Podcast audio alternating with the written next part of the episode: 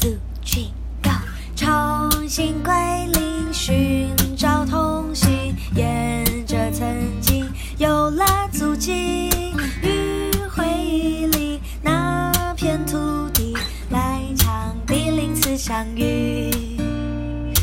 Let us hear one song again。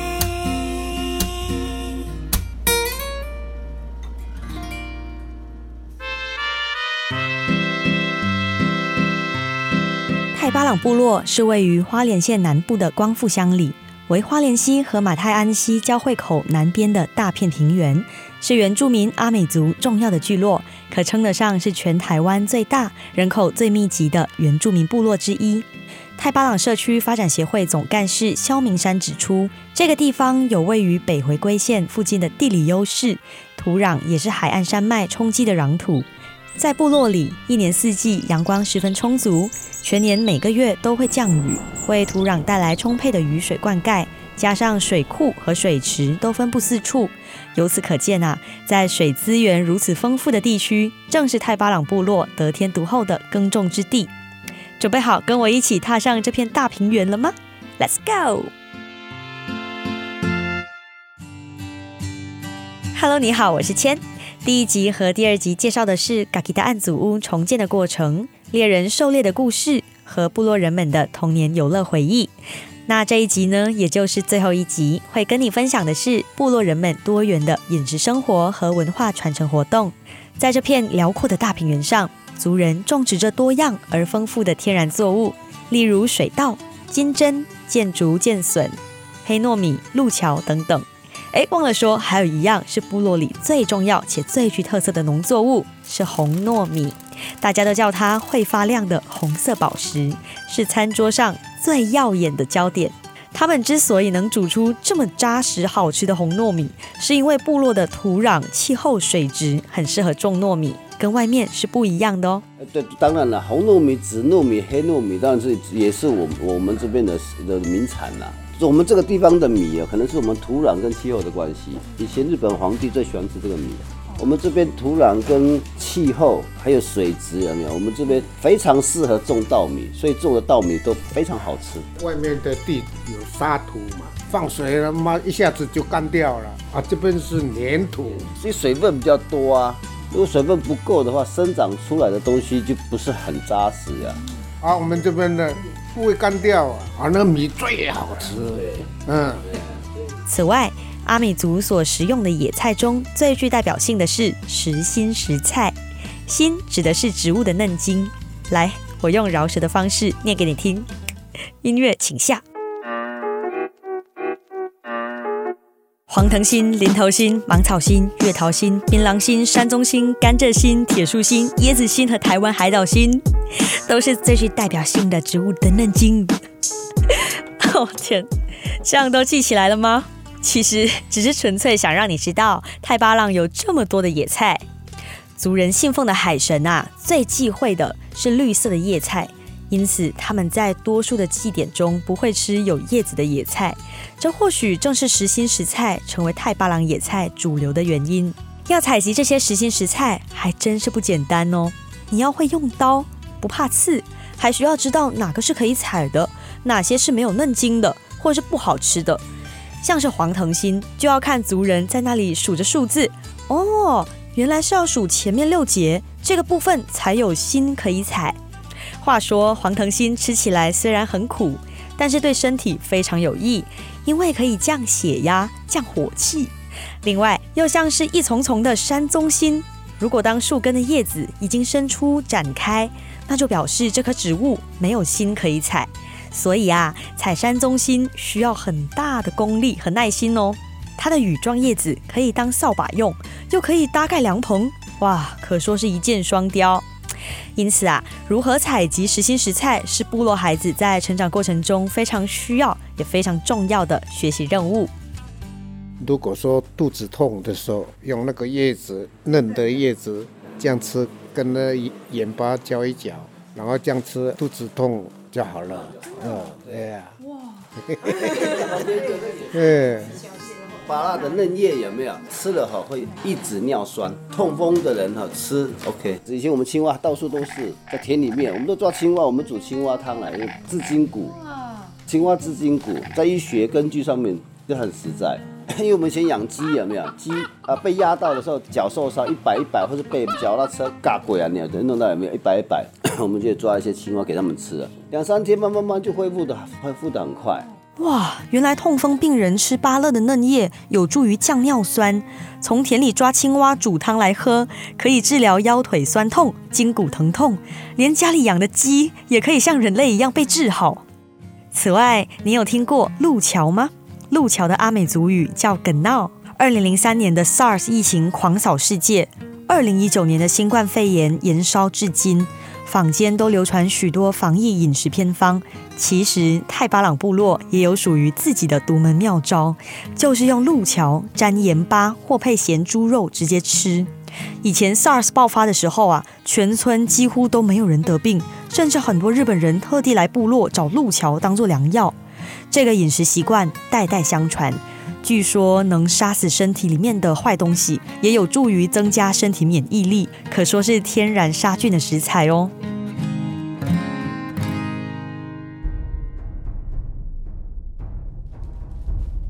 说到伊犁信，相信很多人都会称它为丰年祭，但在泰巴朗部落的人们都称它为新年。每一年的八月中旬将会迎接新的一年，全部落的人都会一起共襄盛举，祈求来年的平安顺利。伊犁信的起源是由嘎吉达案家族两位祖先用牺牲自己的方式，提醒后代要怀着敬老尊贤、长幼有序的精神。因为我们这个伊犁信是属于比较开心的、开心的一个活动哈。伊犁信是从我们嘎吉达开始的，是从我那个两位祖先哦，马雅嘎嘎拉万、乌那嘎嘎拉万他们开始，他的父亲开始，然后他自己用牺牲自己的方式，然后要求后代子孙要敬老尊贤、长幼有序。现任嘎吉达案家族继承人迪布骚玛何玉兰女士表示。在伊犁信的前一个月，选定好日子之后，他的阿嬷就会爬到屋顶上宣布即将举行伊犁信的消息，声音特别洪亮。哇，那时候啊，全村的人都听得到。林长也会立刻将消息传达给各个年龄阶层。阿嬷也会开始吩咐部落居民做酒酿啊，和捣独论类似麻糬的一种东西，为了日后招待贵宾。紫糯米、红糯米、黑糯米，一般糯米都可以。煮好有没有？我们就用捣的啊，把它捣成马蹄，你们讲的麻糬呀。独论，对，对了，独论啊。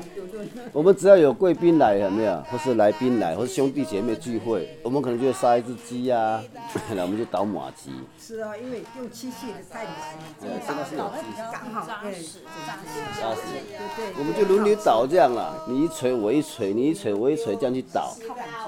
哎呀，伊犁信之前一个月，我们的阿妈都都会上去那个屋顶上面嘛，屋顶上，屋顶上面都会喊。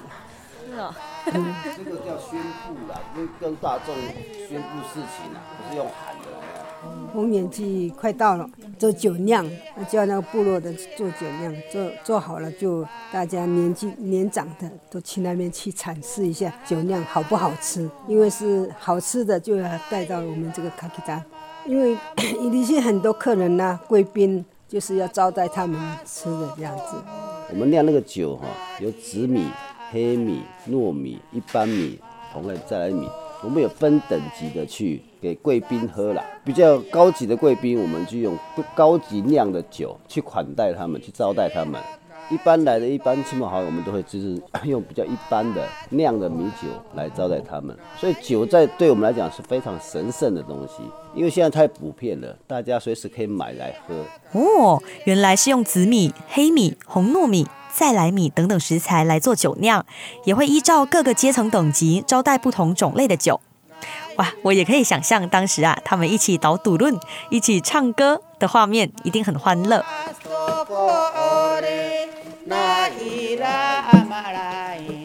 在筹备伊犁信的过程当中，部落的年轻人其实无时无刻都在接受教育训练。长辈们指挥年轻人做事，他们必须积极勤奋地服从命令，执行任务，像是扛柴火啊、提水啊、服侍孝敬长辈们。尤其是男生，他们执行的工作量比较大，除了要进行生活总体检讨会以外，四个年龄阶层的男生都要进行严格的教育训练。我们前面要做前置动作，所有东西我们要去去布置。但我们有分年龄，我们会分分分分工作范围，那我们去交代。顺便在这个从这个当中去教育下一代，我们要怎么去做这些一定性的前置作业，包括当中的作业，包括往后面的检讨都要都要弄完之后，我们晚上都要再开检讨会，在我们的那个阿祥地，我们就会在那边做晚上的教育训练。我们那个教育训练是不能女孩子进去的，非常严谨。那个时候我们晚上我们就是分年龄开始做教育，由最年长的开始教育最最年轻的。四个阶层在那边做这个这个这个夜间教育。以离信的重点是为了迎灵祭祖，由头目和祭司率领各年龄阶层男子进行祭拜祖先和祈福仪式。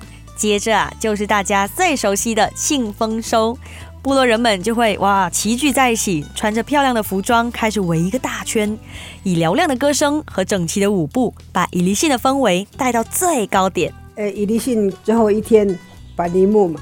马古巴里莫诺，巴里木过后就我阿妈，我妈妈到最后，我妈妈撒槟榔，呃，让年轻的人去捡槟榔，捡到槟榔呢，就一年这个很有福气。嘿，圣经没有钱嘛，都用槟榔对做代表，哎，做代表。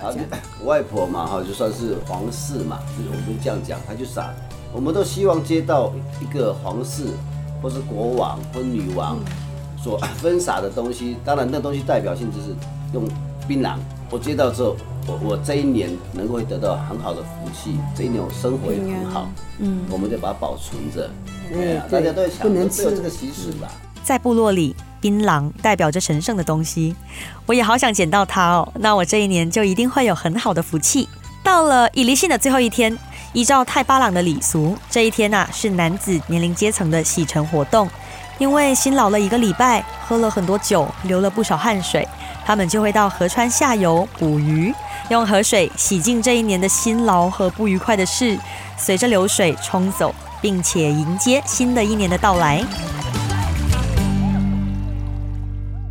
我们的文化保存得还很完整，我自己认为就是说，我们的文化的脉络保存得还好，就像我们还有巫师。马太安就没有巫师了。部落现在很多年间慢慢慢恢复到意识的，就是部落自己文化的一种重要性。前守望部落交流协会理事长底路林恒志先生字字句句都充满肯定且铿锵有力。泰巴朗部落的文化在巫师和其他祭仪方面，相较于马太安部落保存得更完整。年轻人对文化传承的意识也渐渐抬头，这的确是一个好的开始。但是这个问题的关键在于，部落文化要如何被传承下去呢？太巴朗国小教师福代表示，像是古调、捕鱼、狩猎、雕刻、歌谣传唱、舞蹈等等的部落文化精髓，也许有一天就会面临没落消失的危机。因此，身为部落的年轻人，更要努力的不断让这些文化发生在生活中。如今，福代老师就是用身体力行的方式，带领着晚辈体验每个文化活动背后的真正意义。他验证了一点：有热情就是要到处点火。一个文化，它要是活的文化，它必须要活在我们的生活当中。今天你们讲，嗯，广播，对啊，我们不是只有在书本上的广播而已。我觉得你们现在做的就是让广播发生在我们的生活当中啊。不是吗？比如说捕鱼这件事情，我带着我的孩子去煮捕鱼，这件捕鱼的这这件事情，具备的知识跟一些仪式，就在这样子的发生过程当中就被被学习到。我举个例子好了，狩猎，我今天都是从书上面看到狩猎，哇，我长辈以前是这样子狩猎，狩猎，狩猎。可是你生活当中没有狩猎这件事情，你觉得这个狩猎会继续到什么时候？我为什么一直一直很喜欢狩猎？我是因为我喜欢它，我在山林里面跟大自然相处的那个过程，所以我一直让它发生在我的生活当中。也因为这样，我就会一直记住，哎，我上山之前要做什么事，然后那个仪式是怎么进行，我的米福蒂的祷念要。要把哪一些人的名字放进来，我的猎物要怎么去辨识，就是因为它发生了，所以我不会忘记啊。我一样用我的方式，我就带着我的晚辈，嘴巴讲没有用，它必须要活生生的发生在生活中。嗯，要看你愿不愿意要让它出现，如何被传下去。我觉得这个是我们目前的课题。有热情的，就是要到处点火。泰巴朗部落受到现代化的冲击，在理念上、文化层面上和社会价值观念上都有了很大的改变。传统文化顺应现在的生活环境趋势，而发展出适合这个时代的生活模式。福大老师认为，这才是传统，因为文化是会不停流动的。例如，在部落年龄阶层的训练也有了明显的突破，从过去的最小的去做的观念，到现在的用能力去分配工作。我我个人认为是传统，它不会是一直固着在某一个状态底下，那个不叫传统。所谓传统是这个团体，它可以发展出一套去适应现在这个时代的状态，被发展出来的那一套系统呢，才叫传统。我能够发展出这一套，一定是站在以前我的生活经验的传统的价值观，才慢慢发展出适合这个时代的传统文化跟生活的技能。一个文化，它要真的像我像我们部落的文化，要能够继续的往下被传承下去，它有一个很关键的，就是接的人是谁？是你们这些年轻人。如果还是用以前的那种方式模式教给年轻人的话，年轻人是不是能够接得住？所以势必必须要透过一些转化，然后让这一辈可以比较轻松的能够去承接这些部落长辈留下来的知识。所以我们在年龄阶级的训练上面，就以前分工就啊最小的处理，现在现在是用能力去分，这就是改变呢。我觉得我我是部落教育出来的。我们现在四十几岁，你看，像我们这种年纪，已经到了部落的爸爸的阶级，就知道说，哦，我应该怎么样设计，怎么样去改变我的教年轻人的模式，怎么去设定，让他们个可以很轻松，而且很快的就知道我应该学的的技能。我觉得这个是我们这一辈很大的贡献，对部落。嘎吉达案现任继承人迪布萨玛女士的女儿阿森，同为年轻人，也认同福袋老师这一辈努力在改变教育训练的模式，希望年轻人成为部落未来优秀的文化传承人。因为福袋算是现在目前太棒的年轻人，也是就是愿意留在太棒的年轻人，因为他是老师嘛，就是所以他基本上他也会去看一些文献啊，就是以前的历史文献，所以他他知道这是怎么一回事，对，所以他其实也希望就是恢复啦，恢复传统文化，对，因为目前头目在我们部落，他地位真的算是还是很崇高的，所以你也不能说去逾越他的，就是他不想这样，你也没有办法沟通，就是有跟他们聊，他们可能就是等。一代一代的，就是如果到等到算是领导阶级了，他们可能就会慢慢想要把那个传统文化找回来，这样就等于是他们现在还没有完全的决定权。长辈的话还是还是要听嘛，即使长辈他没有想要恢复这个部分，这样。在《天下杂志》的一篇文章里，有一句话是这么写的：“这时代最迷人的，就在年轻人的创意。”真的，年轻就是本钱。族人底路林恒志先生说。年轻人想要回到部落发展，应该不是一件难事。可以运用最近流行的故事行销，或是使用早期类似社区营造的方法，先了解自身部落的故事，在这片土地上，或许可以用慢活的观光产业拼出一条血路。我们来做一个深度旅游，我们常常跟。这边很很多年轻人在做，想要做一个深度旅游，是你有没有很认完全的认识自己部落的人文特色或是产业特色？你能说得出他们的故事吗？这个很重要。我们透过慢活这样一个生活，嗯，比较属于属于这种自由行的部落可以做。但是你准备好了没有？一种体验式的生活，我指导他们怎么做。有一个年轻人，差不多，嗯，他比你们大了，钻从钻木取火，也就是说，我带着你们去山上去田来过一个呃两天一夜就好了，什么都不带，只带米跟盐。那我们怎么煮东西？我教你们怎么煮东西，教你们最过去的原始的生活。这个体验，很多年轻人喜欢。当然了，身体一定要好了。观光产业怎么去做？很多很多，只要部落家里还有一块地可以供你使用，有养鸡也可以，什么都可以，是你要愿不愿意回来而已。我认为机会很多，是你愿不愿意回来，是你有没有看到机会。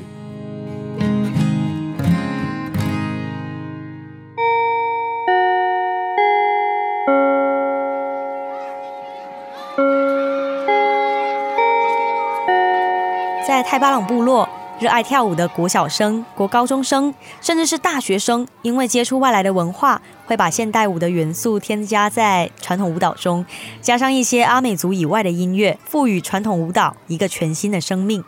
我有发现学校呃小朋友很喜欢跳舞，他跳的舞不是一般就是传统有有传统舞蹈，那在几个动作里面添加了一些呃就是比较现代舞的动作。这个从哪里发现呢？是从那个以理性的过程。我们年龄阶级从早上一直跳跳跳跳跳跳跳到晚上，一整个礼拜去了。会有部落的青年队，都是女生哦，就大概大学生，像你们这个年纪。他们这些年轻人，因为在外面有接触到不同的东西了，所以这个舞舞蹈动作是很适合放进来，他们就把它放进来。我们在部落岛就看到，哇，原来这个舞对，然后而且他们又再加了一些声音，可能不不是我们部落的音乐，可是他们融合了一些，比如说其他族群的音乐，然后但是舞是阿我们太巴阿美族的舞蹈，它被创造创新出来，以后可能没有所谓的没有所谓的传统舞，我一直讲传统它是会一直不断的更迭更迭，用进废退，不行的就淘汰了。另外，棒球和拔河是泰巴朗国小最重要的两项运动。大家都知道，只有男生才可以加入棒球队。校方为了让女生也在运动方面占有一席之地，于是就出现了拔河队。这样下来，在一个运动团体中，男生女生达到一定的平衡。在泰巴朗国小，棒球队从此有了拔河队的陪伴，传统有了创新改革，孩子开心，家长更开心，这样岂不是皆大欢喜吗？棒球跟那个拔河很重要的两个运动特色，可是我觉得很可惜的是，它就只有男生了。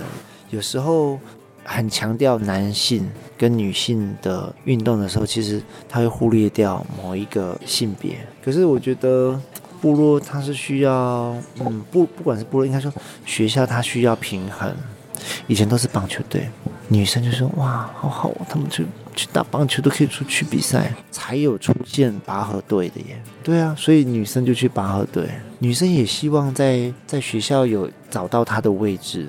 我也可以去她比赛，我也可以为学校做什么事啊。其实我觉得让小朋友有一个目标跟嗯依托，其实我觉得有依附在某一个团队里面，我觉得是好事。因为这样这样子的文化，它才是具生命力的。因为它才有办法去适应整个大环境改变的状态。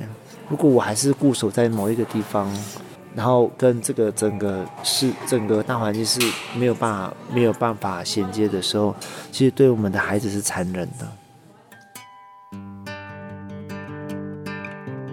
感谢这美丽的缘分，让我们和泰巴朗部落的每一位受访者来一场第零次相遇。这三天的相遇，让我们对部落的嘎吉的案祖屋历史。猎人狩猎的故事、童年回忆，甚至是整个文化的脉络和族人们的传承精神，有了更深一层的了解。对此也深感敬佩，真的不是只有简单一两句可以概括的。所以啊，我们要用更宽广的胸襟和谦卑的心态去听听原住民的现身说法，认识每一种文化背后的真正含义。法罗抓阿古达棒，心是根本的意思。只要有心，很多事情不会那么困难。有准备好，即便受挫，失落感也不会这么巨大。至少辅大老师是这么认为的。最后，我要用阿美语对陪伴着我、耐心听了这三期节目的你说声谢谢。阿来，嗨，今天过来的努尼亚，阿里阿多，阿来，阿来，阿来，嗨。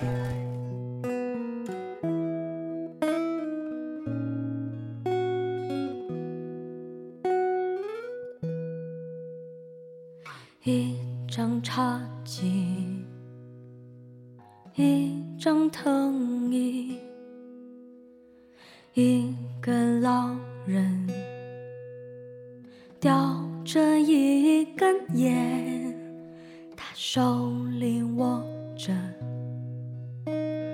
一张相片。看着看着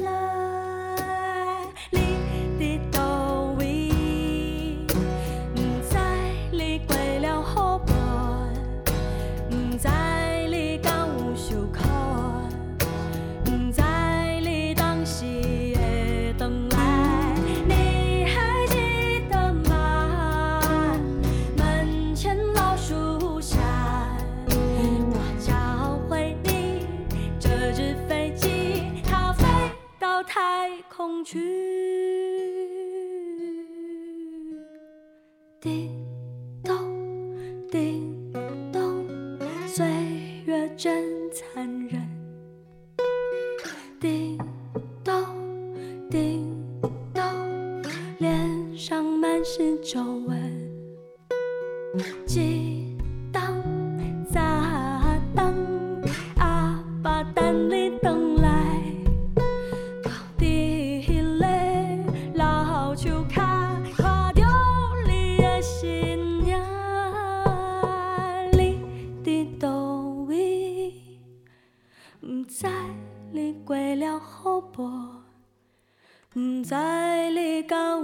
苦，不再理当时的等来，你终于记得手上那道疤，是当年那只白色鸽子为你刻下的足迹。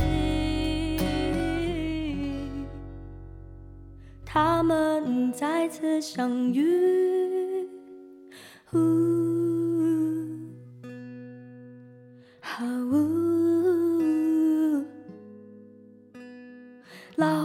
大人甲少年的，一定有人作伴。